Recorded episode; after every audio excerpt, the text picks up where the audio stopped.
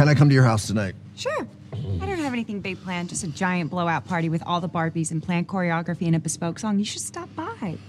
So cool. Yeah. okay. Bye. Okay. Bye. Goodbye.